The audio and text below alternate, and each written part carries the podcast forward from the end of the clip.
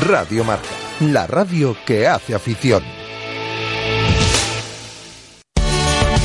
Clínica de Fisioterapia y Osteopatía, Sanare. Especialistas en lesiones deportivas, problemas de hombro y cervicalgia. Asignado como centro oficial Indiva en Vigo. El método elegido por Nadal, Contador, Gómez Noya Falcao, entre otros, para recuperarse de sus lesiones. Clínica Sanare. Consulta gratuita para los oyentes de Radio Marca. Visítanos en María Verdiales 37 o llámanos al 886 11 53 61. Los viernes por la tarde vamos a todo gas. Marca Motor Vigo, con Bea Pino. Un programa sobre ruedas, innovador y para el que no es necesario tener carnet de conducir. Radio Marca Vigo, 87.5. Radio Marca, la radio que hace afición.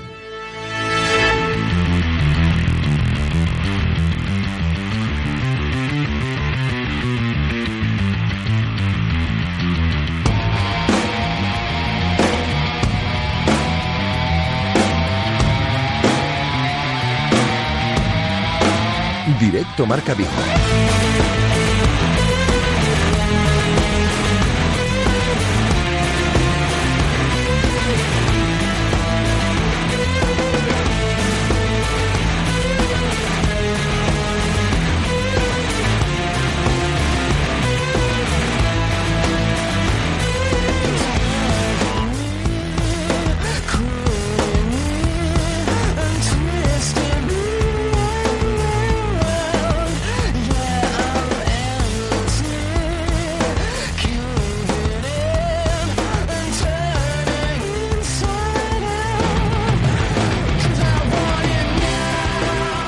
Tenía muchas ganas de hablar en este espacio de Radiomarca Vigo, pues eh, con una persona que el, aficionado, por ejemplo, del Celta recordará de la etapa de Abel Eugesino como entrenador, porque trabajó en el Celta como, como psicólogo, pero que es una persona eh, muy vinculada a deportistas de alto nivel, además también eh, de su actividad docente, con diferentes cursos, con trabajo de coach, también la docencia a través de la Universidad de Vigo.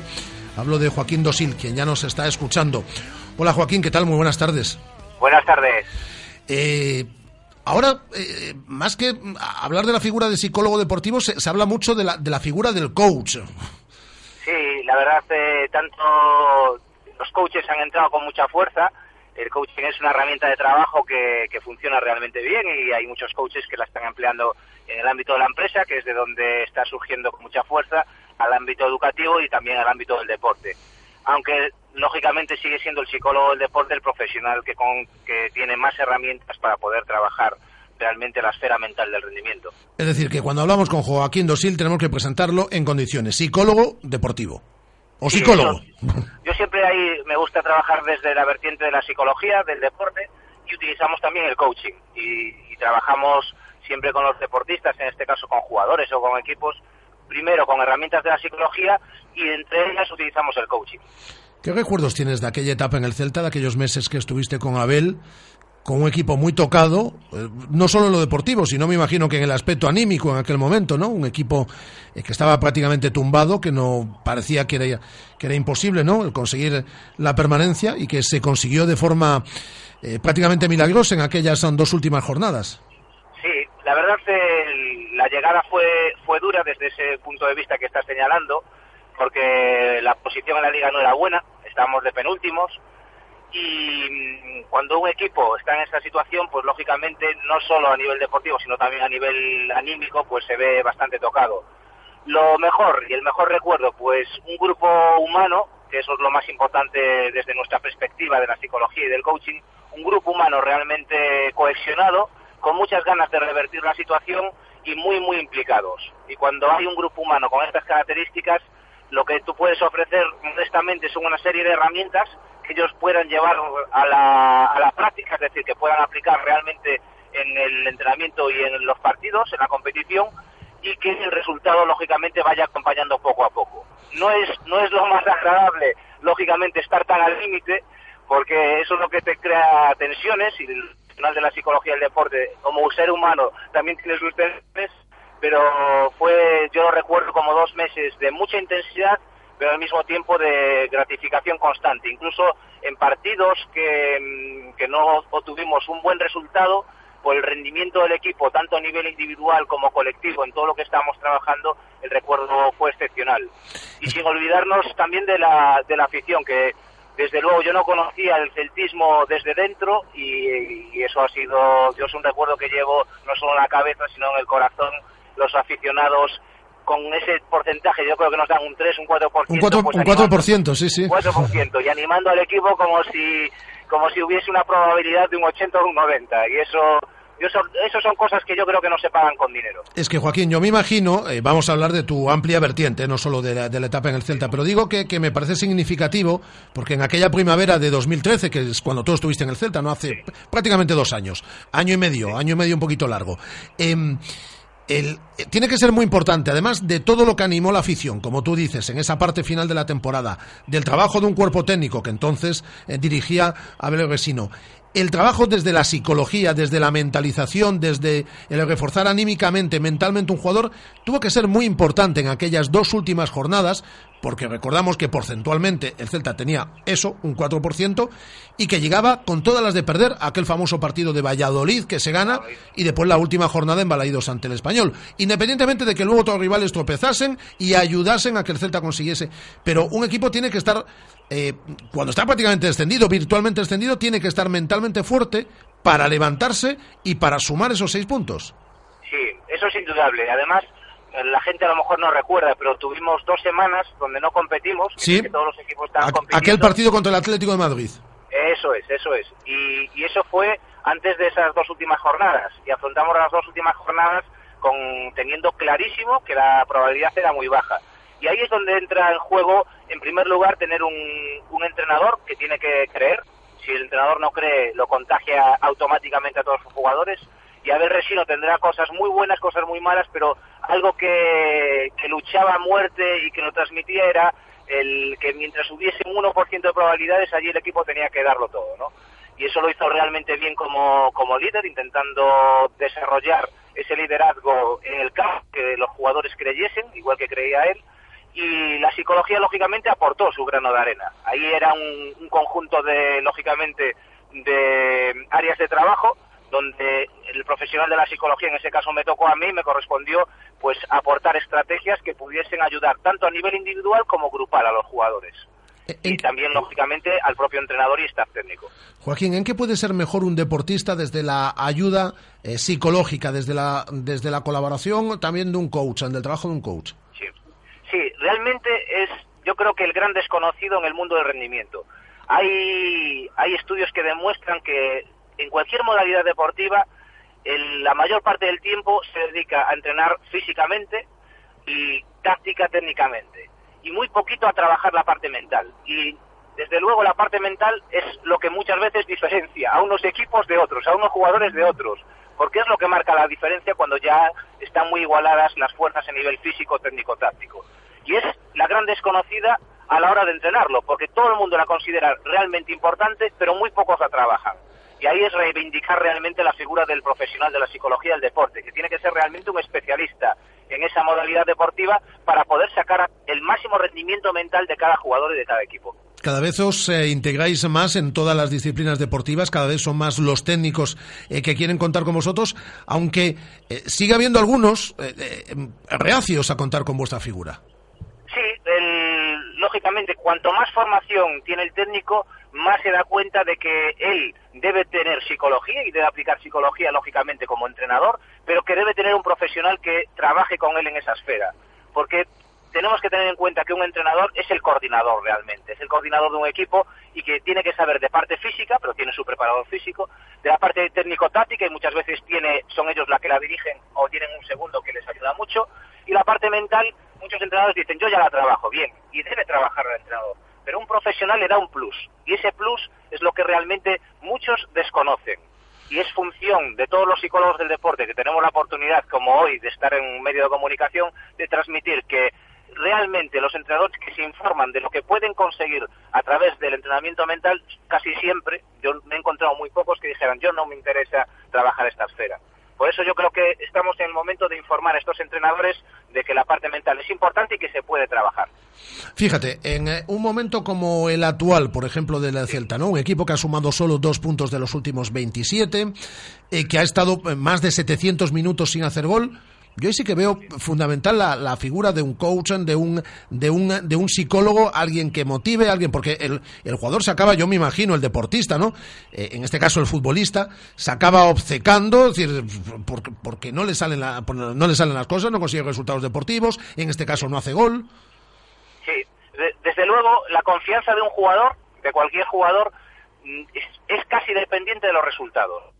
Cuando un resultado es malo, pues el jugador sigue manteniendo su confianza. Cuando hay un segundo resultado malo, sigue manteniéndola. Cuando hay un tercero, empiezan las dudas. El cuarto dudas más, el quinto dudas todavía más, y así sucesivamente. Por eso es muy importante el buscar la estabilidad emocional del jugador. Y ahí está el profesional. El profesional de la psicología del deporte está para conseguir que haya una estabilidad emocional durante toda la temporada, independientemente de los resultados. Y es algo que, hay entrenadores que lo hacen muy bien, pero que realmente no es nada fácil, no es nada fácil para los para los entrenadores conseguir ese alto rendimiento mental durante toda una temporada. Es muy complicado. El lo, vemos, lo, vemos en los momentos cíclicos que sufren todos los, todos los equipos, incluso los grandes, Real Madrid, Barcelona, que pasan por etapas.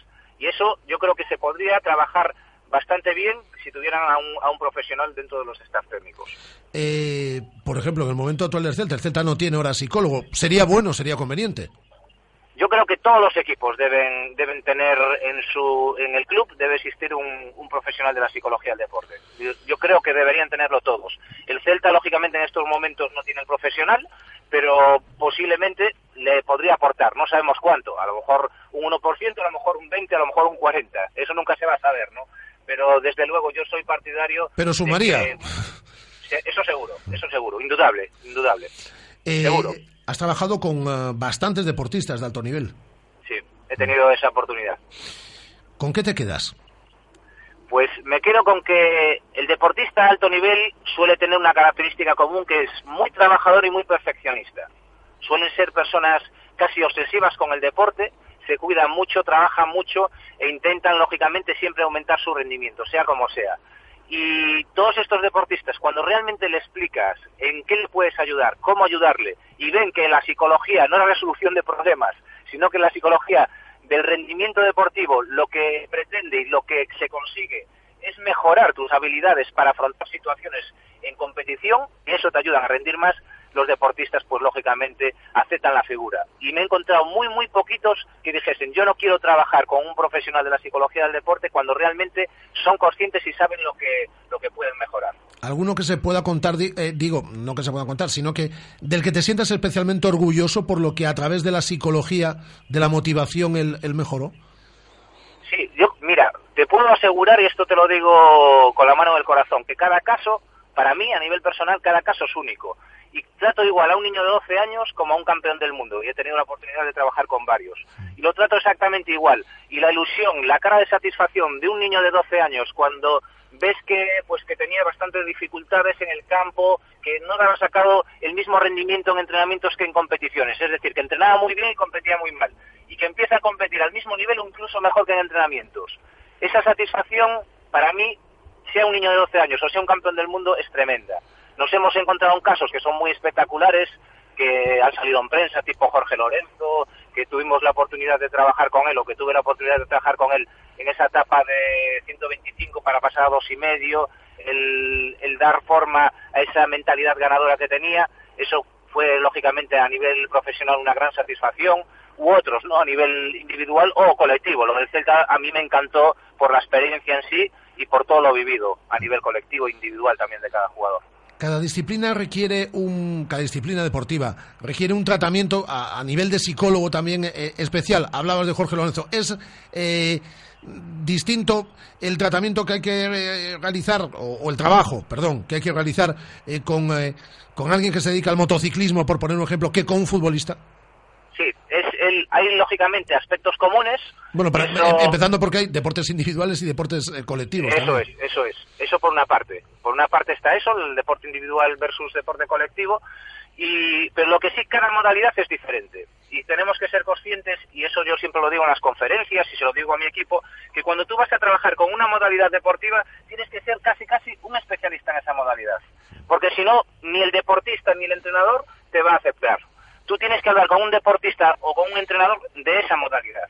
Tienes que hablar de, si estás en fútbol, tienes que hablar de fútbol. Y poco a poco ir incluyendo la parte psicológica de forma muy natural y, centrándonos en aumentar el rendimiento como jugador de fútbol no como a nivel psicológico o cosas raras que muchas veces se ven por ahí, sino que tú en el campo, si te cuesta rematar de cabeza los corners, pues hay una parte mental en ese remate de cabeza, además de la parte física y técnico-práctica. ¿Cómo trabajar esa parte y poco a poco ir mejorando a ese deportista en ese remate de cabeza? Por eso yo recomiendo que sean especialistas en cada modalidad eh, deportiva. Eso es lo que les recomiendo.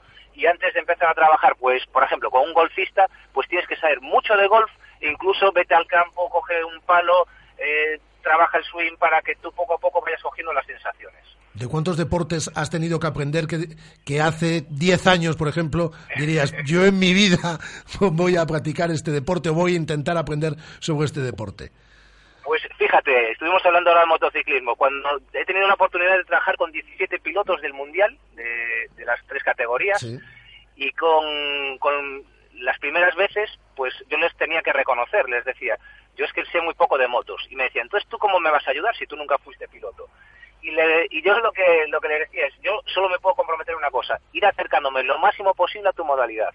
Aprender de la parte de motor, de chasis, de suspensiones, y irme a un karting y buscar sensaciones, lo más cercano posible a lo que tú haces en la pista. No puedo hacer más. Y eso fue lo, por ejemplo, hace aproximadamente ahí, a principios del 2000, que es cuando empecé con los pilotos de motos, pues me pasé tiempo en el karting probando sensaciones, buscando cómo trazar lo que ellos lo que ellos viven cuando están trazando, cuando adelantan, cuando tienen a alguien pegado para poder trabajar mucho mejor con ellos. Y así fui haciendo pues en golf lo mismo, fui en tenis lo mismo y poco a poco, pues en todas las modalidades en las que he podido trabajar, pues me fui adentrando. Eh, Joaquín, al igual que un psicólogo puede eh, mejorar eh, a un deportista, un no profesional, que sea profesional de, deportivo pero no psicólogo, puede empeorar, empeorar también al deportista. Dando, dando malos consejos o no sé. Sí, pero eso como cualquier profesional. Yo creo que nos encontramos todos, pues si vamos al médico, médicos buenos, malos, en psicología nos encontramos y eso también es importante. Yo creo que es una gran cuestión esta que planteas, porque muchas veces dices, va, ya hemos fichado a un psicólogo. Y a veces es un psicólogo que realmente no sabe nada de esa modalidad deportiva y utiliza técnicas de la psicología general, que fue lo que pasó hace ya muchos años en los inicios de la psicología de deporte con Benito Floro, que llevó al Real Madrid a un psicólogo que no sabía de deporte y aplicaba psicología clínica. Y eso lógicamente chocó y realmente no caló bien en el vestuario y los jugadores lo criticaban porque veían que eh, no trabajaba con ellos su mejora del rendimiento en el campo. El psicólogo del deporte tenemos que tener clarísimo que tiene que ser un profesional más que hable de esa modalidad deportiva y que saque el rendimiento mental del, deportista, del jugador en este caso, en el campo, que es donde realmente tiene que dar lo máximo de sí ese, ese jugador. Cuando uno se saca el título de entrenador en diferentes disciplinas, eh, una de las asignaturas que tiene es psicología y muchos entrenadores consideran que con eso ya llega. Y yo creo que se necesitan profesionales eh, preparados, ¿no? En cada, en cada materia, no solo que hayan tenido una o dos asignaturas sobre, sobre una materia en cuestión, para sí poder eh, ejercer de verdad eh, la profesión, ¿no? Sí, desde luego. es muy importante esa asignatura, porque todos sabemos que los mejores entrenadores son casi casi psicólogos, como se suele decir vulgarmente, ¿no?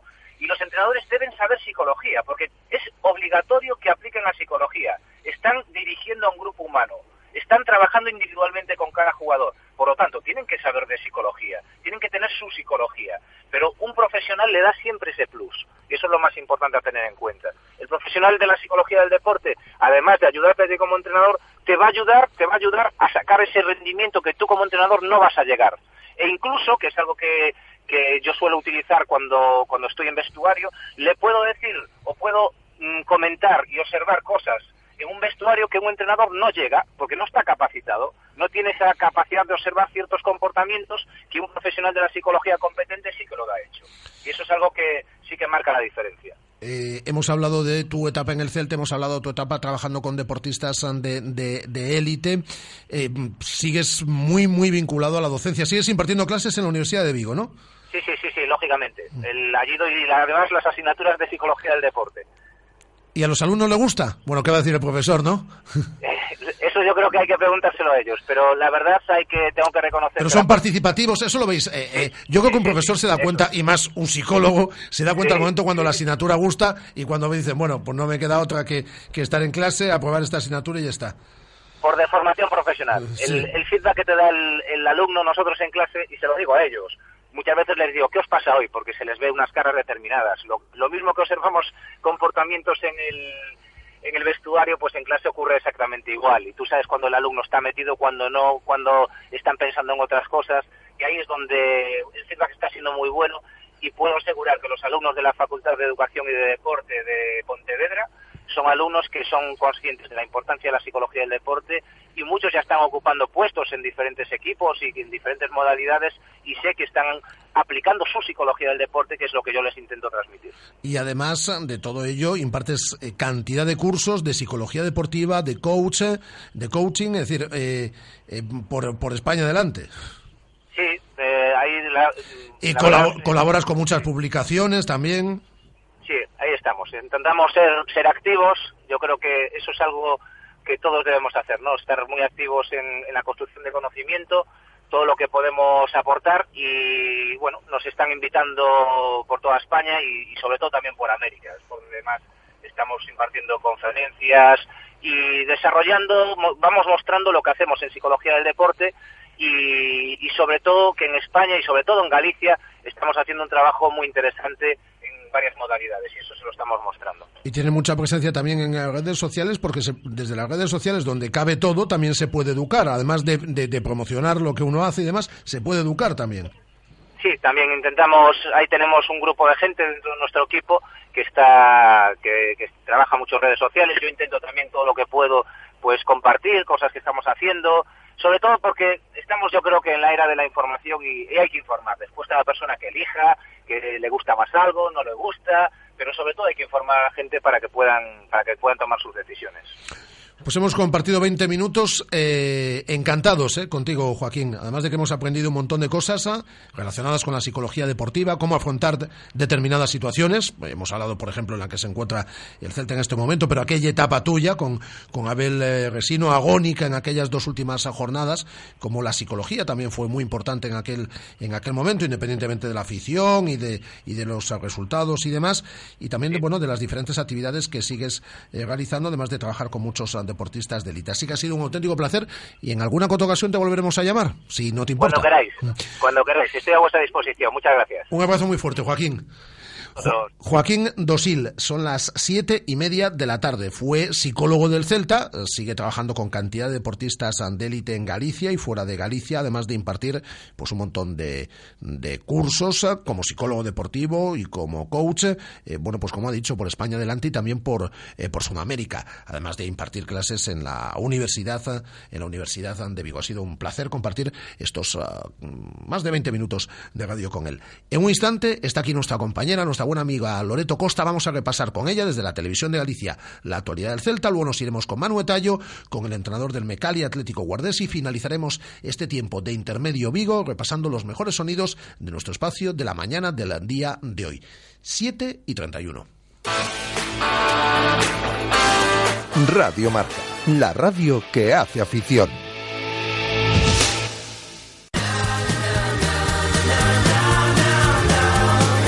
De lunes a viernes, de 1 a 3 de la tarde, directo Marca Vigo. La actualidad del Celta, los mejores analistas, las tertulias más interesantes, las entrevistas más entretenidas y todo el deporte. Con Rafa Valero. Radio Marca Vigo, 87.5. Radio Marca, la radio que hace afición.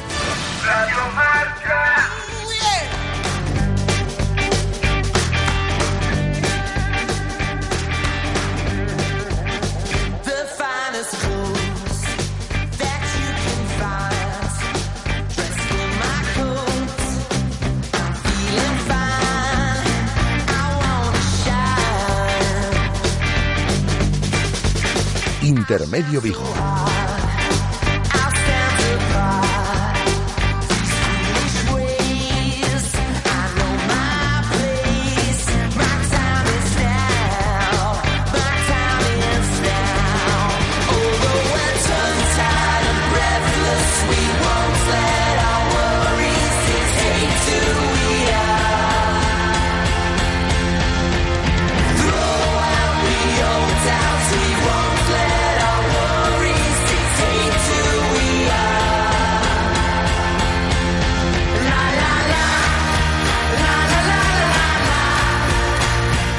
Hola Loreto Costa. Hola, ¿qué tal? ¿Cómo estás? Pues moi ben, coñecendo os estudos de Radio Marca en Vigo que non os coñecía. A verdade que sí, moi moi acolledor, moi Mininolito, xeitoso. A o tes. decoración estupenda. Aí ves a Mininolito, es decir que, bueno, tives o Nolito eh, real, nos como xa o vemos menos, porque estamos metidos nesta cueva todo o día, pues temos a... Pero sí, sí que se parece, sí que se parece. Sí, Ten un aire. ten un aire, ten un aire. Ese sorriso que sempre Efectivamente. Bueno, ti que sigues a actualidade do Celta con regularidade, Hai motivos para estar preocupados, Loreto? A ver, eu creo que xa chegada a estas alturas sería un pouco mm, bueno, non sei como cualificalo, pero penso que sí, que preocupación ten que existir porque porque non das topado a maneira de parar esta sangría, que son dos puntos de 27, que por distintas circunstancias, que as derrotas son todas diferentes, que se poden explicar de mil maneiras, pero que continúa Entonces penso que, que sí, que a xente está preocupada. Hai quen ten máis confianza ou menos confianza en que isto vai cambiar xa, pero preocupación ten que existir. Ademais, un pouco cos síntomas que deu o equipo a pasada fin de semana, non? Porque ata, bueno, independentemente do partido de ida famoso ante o Atleti de Bilbao de Copa, que, que xente se enfadou bastante máis despois cando viu que había posibilidades despois do partido de volta de gañar esa eliminatoria, independentemente diso, eh, Loreto, eh, eu noto enfado na xente polo partido desta pasada fin de semana, non? En Cornellá, porque parece que xa definitivamente Berizzo renuncia a un estilo de xogo, mm, é dicir que xa non, como se, se dá conta de que o equipo sí, dominando, tendo chegada, non gaña partidos, cambia o estilo, pero tampouco dá resultado. Porque agora eu penso que neste encontro é cando se ve un pouco que, que continúa a, a, a non chegar esa victoria necesaria para, para parar isto, pero que ademais non chega xa por, porque non chega o equipo, non chega a xerar ocasións, non chega a transmitir esa confianza que o mellor transmitía noutras ocasións ou crear perigo ou xa ves que incluso o gol que nos meten xa non é porque sexa un golazo, unha xogada especial e que é parte froito da dos nervios ou da falta de confianza propia dos xogadores. Eu penso que agora é inevitable, calquera de nos lle pasaría que se no traballo non che saen as cousas, non che saen, non che saen, a, a confianza mina, eh, eh, min, diminúe, entonces eso é o que parece agora, que chega un momento que xa non saben que facer ou que non facer, para cambiar a situación, que se ve un pouco desbordado o equipo e, e en parte pois pues, tamén todo todo o entorno, quero decir, non só os xogadores, o corpo técnico, penso que tamén a situación trascende máis arriba o propio clube e a afección, por suposto. Ti que tes trato prácticamente diario co, coa plantilla, como ves os xogadores?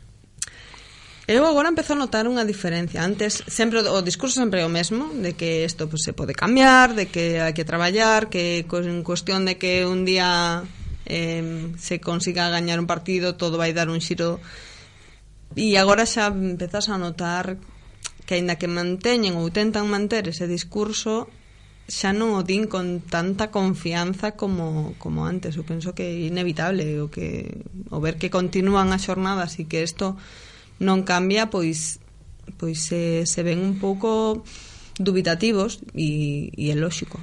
E a ver, iso como ves? O ves nervioso? O vexo un pouco nervioso en algunha rolda de prensa máis que outra. Recente, na última de Vigo, por exemplo. máis concretamente.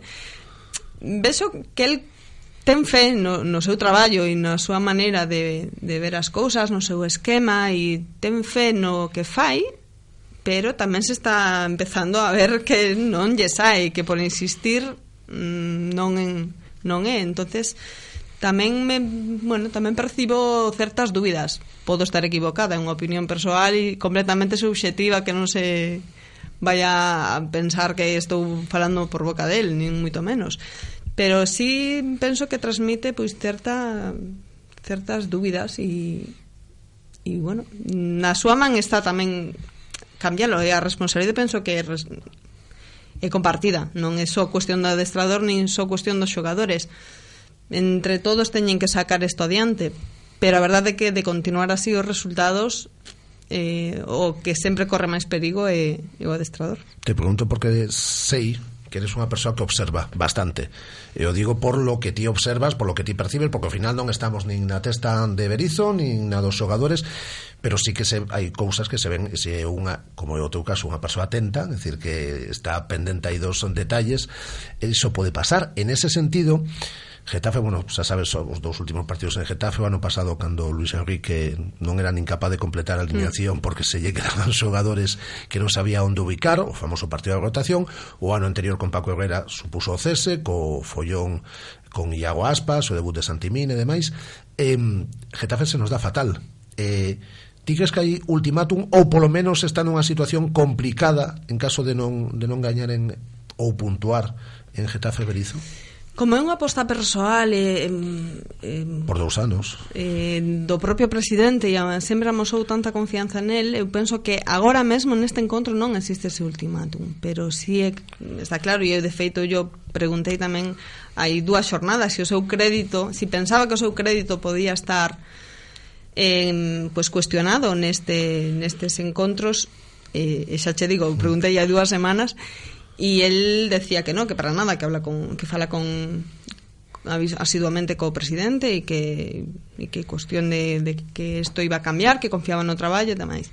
Eu penso que non é cuestión do ultimátum dun partido, pero obviamente si, si continúa esta progresión e o equipo se mete abaixo, estamos a cinco puntos, eh, é lógico que se poida tomar esa decisión. Non porque sexa culpa do adestrador non porque, sino porque é o que suele pasar no fútbol. Non estou dicindo que a culpa sexa del e a, teñamos que o, o club teña que tomar esa decisión e, pero sí o que suele pasar e moitas veces as decisións se toman en cambiar a un e non a 22 y si se ve que pues que eso que, que necesitas como un estímulo para recuperar a confianza dos xogadores para probar algo novo ou para intentar un revulsivo que non sempre se consegue, tampouco significa que cambiar de adestrador sí, vaya... Fíxate, a Real Sociedade cambio de adestrador, un adestrador de, de nivel alto a priori eh, e non sae tampouco da situación complicada na que estaba. Por eso digo que non, non é unha fórmula que diga non garantiza. cambio, claro, non garante nada, pero eh, ás veces as probas que fan os clubs é eso, cambiar a un o que dirixe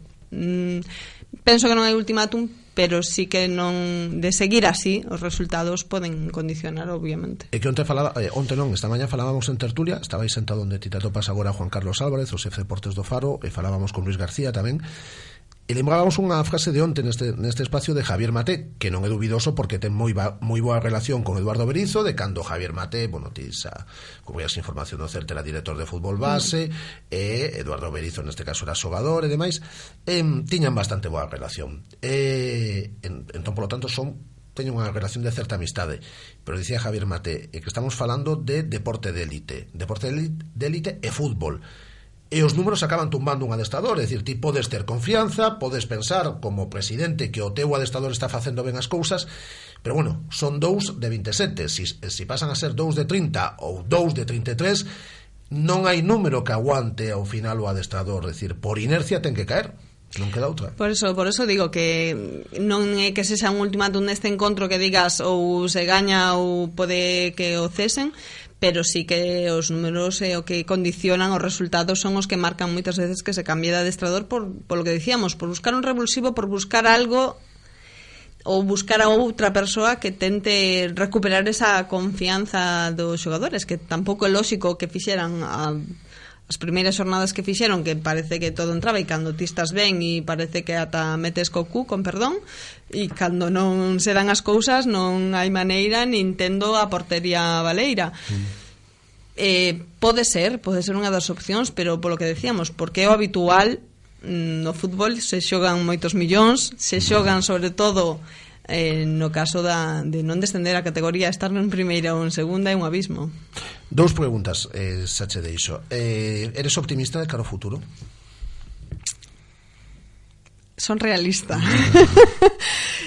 Eh, Non sei, tampouco teño ninguna bola máxica ni nada. Confío, desexo, eh, espero que, que isto pues, sexa mm, cuestión de xa, dun partido dous que, que a dinámica volva a cambiar e volva a ser favorable pero a verdade é que non non o sei Entendes o que pasou nestes dous últimos meses? Como un equipo eh, cos mesmos xogadores, co mesmo adestador se pode caer desta forma? Independentemente de que se seguirá xogando ben o fútbol e demais que isto só sabemos de que merecerá máis en determinados partidos, pero entendes? No, e penso que eso é parte do, do que pode frustrar ou crear as dúbidas nos propios xogadores, que non lle topan explicación, non, non hai un, un elemento obxectivo que tipo poidas pois eh, centrarte decir, pois pasa isto, entonces vou tentar en solucionar este tema e conseguindo Te ese obsesionando. Claro, falábamos é que un poquinho antes de que chegaches, eh, escoitaches parte da entrevista con Joaquín Dosil, pero falábamos con el, non, que o xogador se acaba obsesionando o xogador ou o deportista de élite en calquera disciplina se acaba obsesionando.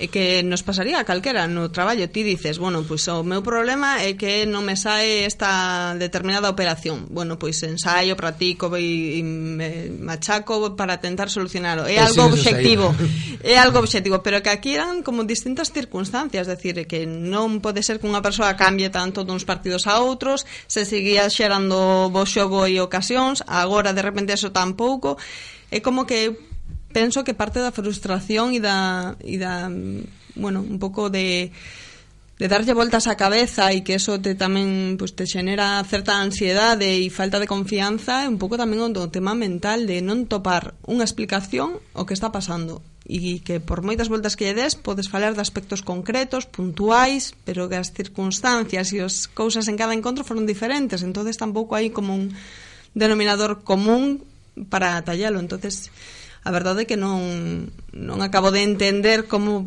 puido comenzar tamén eh, eh, derivar en, en esta situación tan longa porque podes ter baches, todos os equipos claro. teñen os seus altos e os seus baixos, pero independentemente da, da eliminatoria de Copa, as vitorias ante as Palmas e Atleti de Bilbao no caso do Atleti de Bilbao ni tan sequera serviu para, para pasar a eliminatoria o Celta non gaña dende 1 de novembro é dicir, vamos camiño dos a tres meses.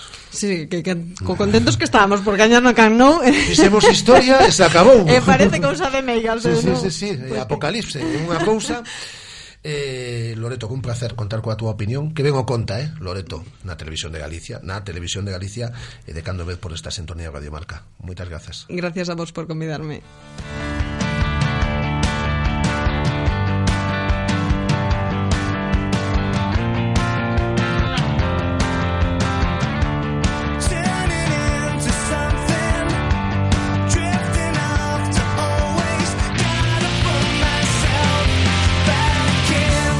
Durante esta semana nos tenemos que ocupar obligatoriamente de uno de los acontecimientos en nuestra área de influencia fundamentales dentro del deporte. Estamos hablando del derby gallego, del derby eh, pontevedrés dentro de la división de honor de balomano el que disputan el Mecalia Atlético Guardés y Balomano Porriño este próximo sábado a partir de las 7 menos un cuarto de la tarde en Asangriña. Eh, saludamos, mañana hablaremos con Abel Estevez, con el entrenador de Balomano Porriño, pero hoy queremos saludar a Manu Etallo, que es el entrenador del Mecali Atlético Guardés. Eh, Manu, ¿qué tal? Muy buenas tardes. Hola, buenas tardes. En primer lugar, agradecerte porque sé que ha retrasado unos minutos el, el comienzo del entrenamiento, que eh, atiendas estos micrófonos de Radio Marca, pues en la semana de un partido que eh, dispara la atención, obviamente, ya lo sabes, en el, en el sur de Galicia, es de los partidos importantes, pero por suerte para el balomano gallego, no solo en esta comunidad autónoma, sino también a nivel eh, estatal, eh, porque son dos equipos importantes. En vuestro caso, además, con un excepcional comienzo de este año 2015. Le sentaron bien las vacaciones al, al Guardés. Bueno, sí, eh, como dices, un partido especial, ¿no? Sobre todo para, para el aficionado, ¿no? Que está esperando el, el derby, un, un, un partido con mucho aliciente, con, con un ambiente seguro que, que, especial durante durante el mismo, pero bueno, nosotros somos, como dices, llevamos una buena racha, intentar tratar el, el partido como uno más de casa, intentar eh, sacar eh, los dos puntos importantes para, para poder seguir en, en, los puestos altos de la clasificación. El equipo está tercero en la clasificación, pero muy muy cerquita de los de los dos primeros clasificados.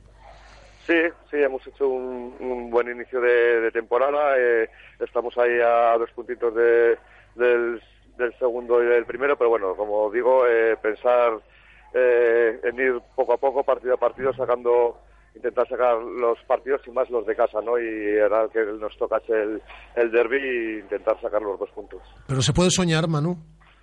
Bueno, eh, porque estamos hablando de transatlánticos, ¿eh? de equipos que con presupuestos es que que se pregunte esto cuando eh, el nivel de competencia si ponemos a nivel de presupuestos es muy inferior, pero bueno, ahí estáis, deportivamente ahí estáis.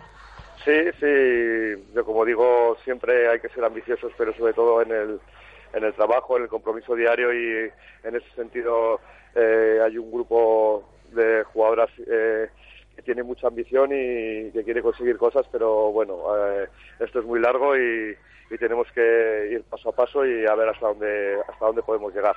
Siempre que hablo con personas de balonmano pregunto lo mismo porque es una eh, competición a la española, tanto en categoría femenina como en categoría masculina, hasta, hasta cierto punto algo trampa, ¿no? Porque eh, por mor de los compromisos internacionales, benditos compromisos internacionales de la selección, tú formas parte del, del staff técnico, ya hablamos contigo hace unas semanas de la, de la selección española y de la medalla de plata, del exitazo conseguido en el último europeo, pero estamos hablando casi, casi, aunque sean las mismas plantillas, de dos temporadas, porque hay tanto tiempo eh, entre la conclusión de una vuelta, el comienzo de la siguiente, por mor de europeos, mundiales, bueno, competiciones internacionales que uno tiene que ajustar mucho. Y a vosotros os ha salido bien, porque volvíais a la competición eh, con la Copa, superáis vuestra eliminatoria partido único, y el partido de, de, Córdoba fuisteis prácticamente una pisonadora.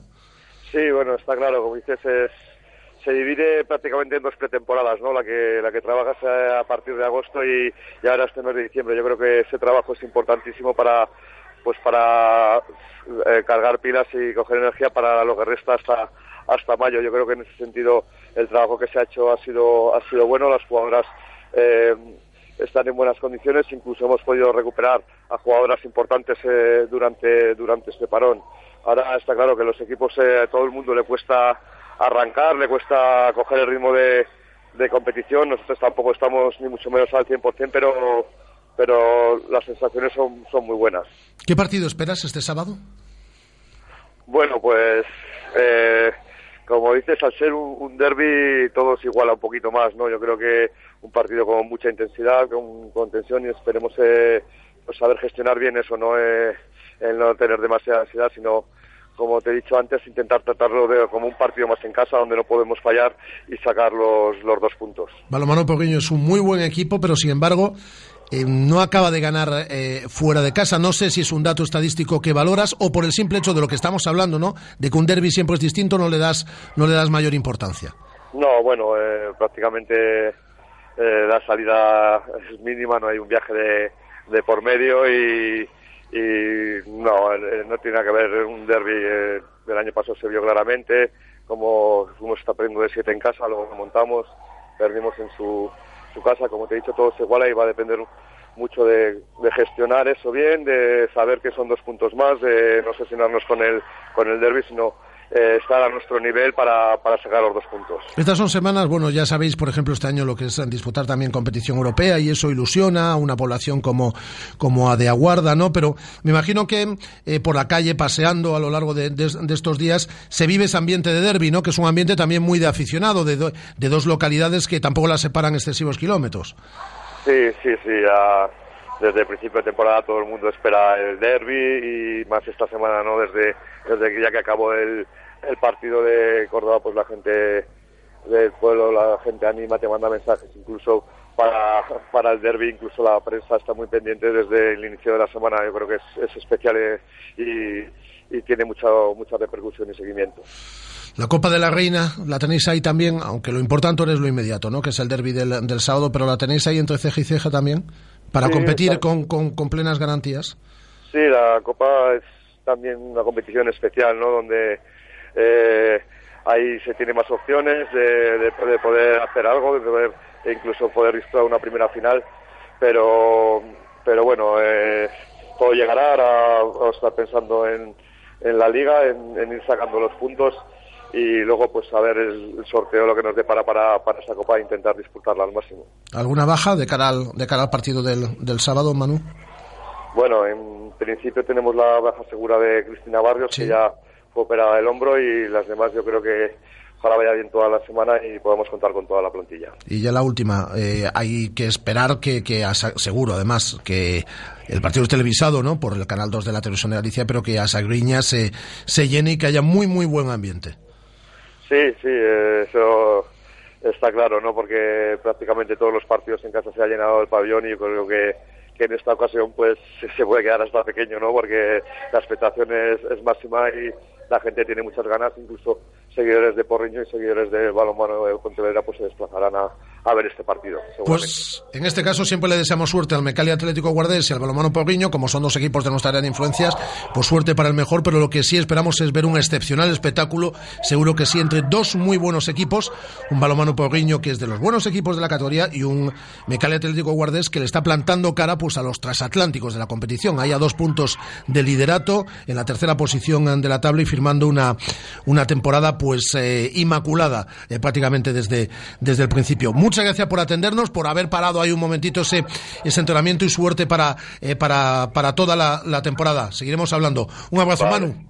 Vale, un abrazo, muchas gracias. Gracias, Chao. gracias a ti. Manu Etallo, el entrenador del Mecale Atlético Guardés. Mañana hablaremos con Abel Estevez, son los entrenadores de los son dos equipos pontevedreses que eh, se enfrentan este próximo sábado, como digo, a partir de las 7 menos cuarto de la tarde, en el pabellón de Asagriña, en Aguarda, un derby de quilates eh, dentro de la división de honor de balonmano femenino.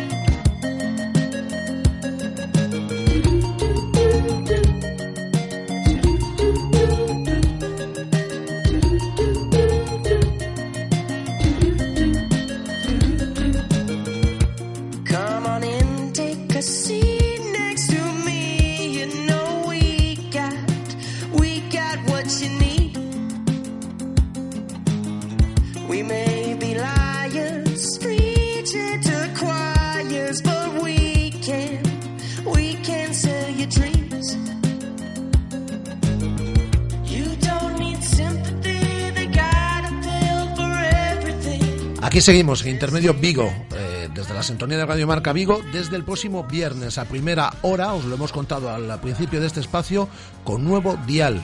Resintonízanos desde el próximo viernes a primera hora de la mañana. Nos escucharéis en el 103.5 de la FM. 103.5 de la FM. Ahí os esperamos desde el próximo viernes a primera hora de la mañana.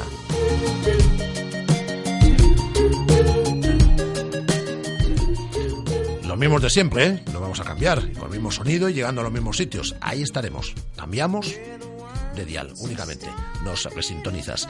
El parte médico del Celta, Joaquín Larribey, contusión en el quinto dedo del pie izquierdo. Mañana entrenará con normalidad y mañana, de hecho, comparecerá ante los medios de comunicación. Tenemos eh, que avisar a Guada para que se ponga el traje de los domingos. Mañana va Joaquín Larribey a la sala de prensa de las instalaciones de Amadora. Ya sabéis, bajas a Borja Oviña y Hugo Mayo por lesión. Eh, ha entrenado esta mañana el Celta, previamente una hora de conversación en el vestuario entre Eduardo Berizzo, el cuerpo técnico y los jugadores. Y uno de los capitanes célticos, Gustavo Cabral, escuchábamos hoy en nuestro directo Marca Vigo, de una del mediodía a tres de la tarde, escuchábamos eh, íntegramente esa rueda de prensa de Gustavo Cabral, eh, realizaba la siguiente valoración de la primera vuelta del equipo. Me parece que hemos hecho una primera vuelta eh, a pesar de que esta sensación que nos queda de, de, los últimos, de estos últimos partidos, obvio que no son buenas sensaciones, pero creo que la primera vuelta con 21 puntos son buenas porque el año pasado hemos terminado con 19 y habíamos terminado contentos. Imagínate que con 21 yo creo que está bien. Y también hablaba Gustavo Cabral de la situación del equipo, de la situación delicada. Dos son de los últimos 27 puntos y después de la mala imagen ofrecida en Cornellá este pasado sábado. Estos últimos partidos no le podemos encontrar la vuelta, a pesar de que el equipo juega bien, porque el equipo siempre da la cara, eh, intenta jugar, tiene situaciones de gol, pero es verdad que nos está faltando, no sé si llamarle suerte o ese último toque para, para convertir y a veces ganar los partidos o empatarlo. Hoy hemos conocido a Noé Ortiz, estuvo ya ayer con nosotros participando en tiempo de, de tertulia y Noé Ortiz es una malagueña, es Miss Málaga, es periodista, es modelo y es aficionada del Celta. Y hoy hemos hablado con ella de muchas cosas, entre otras del Celta. De Yo confío, aparte de los jugadores, en el entrenador. Yo la verdad que cuando escucho, leo comentarios en las redes sociales que lo pueden cesar, me daría muchísima pena. Y bueno, ojalá las cosas cambien y, se quede por mucho tiempo aquí. Es decir, que a ti te gusta Berizzo como entrenador. Sí, yo creo que los últimos partidos pues se está equivocando, pero creo que todos los profesionales nos podemos equivocar alguna vez en nuestra vida. Eh, ya no solo profesionalmente, sino en la vida en general puedes cometer errores. Y creo que si los puedes enmendar y... Es decir, que los que le damos palos últimamente a Berizzo nos estamos equivocando un poquito. Bueno, a mí personalmente cuando lo leo no me gusta. Yo creo que independientemente de que una persona haga el trabajo bien o mal, el respeto es fundamental en la vida, en todo. Y no sé, yo no estoy de acuerdo con muchas cosas de las que leo. Noé Ortiz, periodista, modelo, Miss Málaga, es la actual Miss Málaga y seguidora del Celta. Viene todas las semanas que juega el Celta bien a a ver los partidos. Y desde hoy forma parte de esta familia de Radiomarca porque participará con nosotros en tertulias relacionadas con el Celta. Así que la familia crece y le damos la bienvenida a Noé Ortiz. Y hemos tenido una interesantísima tertulia, como todos los días, hoy con la presencia en este estudio del jefe de deportes de Faro de Vigo, Juan Carlos Álvarez, y de Luis García, desde Mediaset, desde Deportes 4. Bueno, yo soy de verlo con el vaso medio lleno también. Lo que pasa es que se va vaciando cada vez más. Ya no sé si está medio o está tres cuartos lleno, o sea, un cuarto lleno. Es que se va vaciando a marchas forzadas, ¿no? Y, a mí me preocupan cosas como que no hay respuesta. Es que, por ejemplo, me parece muy sintomático que el otro día el equipo eh, no, no hace ni mucho menos un mejor partido, porque otros días sí que te agarras a, bueno, hemos jugado bien, hemos podido ganar, hemos tenido ocasiones y, perdimos, ¿no? Pero el otro día perdemos porque el español eh, aprieta un poquito más. El español tampoco hace mucho, el Celta no sufre durante el partido, pero hace un poquito más, sobre todo en los últimos minutos, va por el partido y al final se lo lleva. Y cuando entrevista a mi compañero Ricardo Reyes a Fontás, le pregunta qué pasa y no sabe qué decir. O sea, Fontás, yo no sé si es que eh, Berizzo no, sabe qué decirles, ellos no saben qué es lo que pasa, pero le preguntan y dice, es que no sé qué decirte, es que es muy difícil decirte qué pasa, es que no lo sé. Y ese no lo sé a mí es lo que más me preocupa, porque no hay respuestas y los jugadores con el no sé no creo yo que estén muy, muy tranquilos, ¿no? Yo es, que creo que nos han enfrentado en su vida a una situación parecida en, sus carreras. Es decir, vivir de repente no hay jornadas en las que haces, pues eso, un porrón de puntos en los que el equipo está ahí metido ahí arriba y que de repente entras en una especie de, laberinto del que ya no eres capaz de salir. Al principio te lo crees que es, que es, que es una casualidad. Y bueno, hoy hemos tenido mala suerte. Bueno, hoy ha sido el árbitro. Bueno, hoy ha sido, pues, pues no sé, que llovía y no nos, nos beneficiaba. Y luego de repente, pues ya ves que el problema ya empieza a convertirse en una obsesión. Pues a nuestro tiempo de tertulia en el día de hoy ha dirigido técnicamente y coordinado este espacio Andrés Vidal. Llega el show a la sintonía de Radiomarca. Volvemos mañana a partir de la una del mediodía. Recordad, el viernes desde el 103.5. Adiós.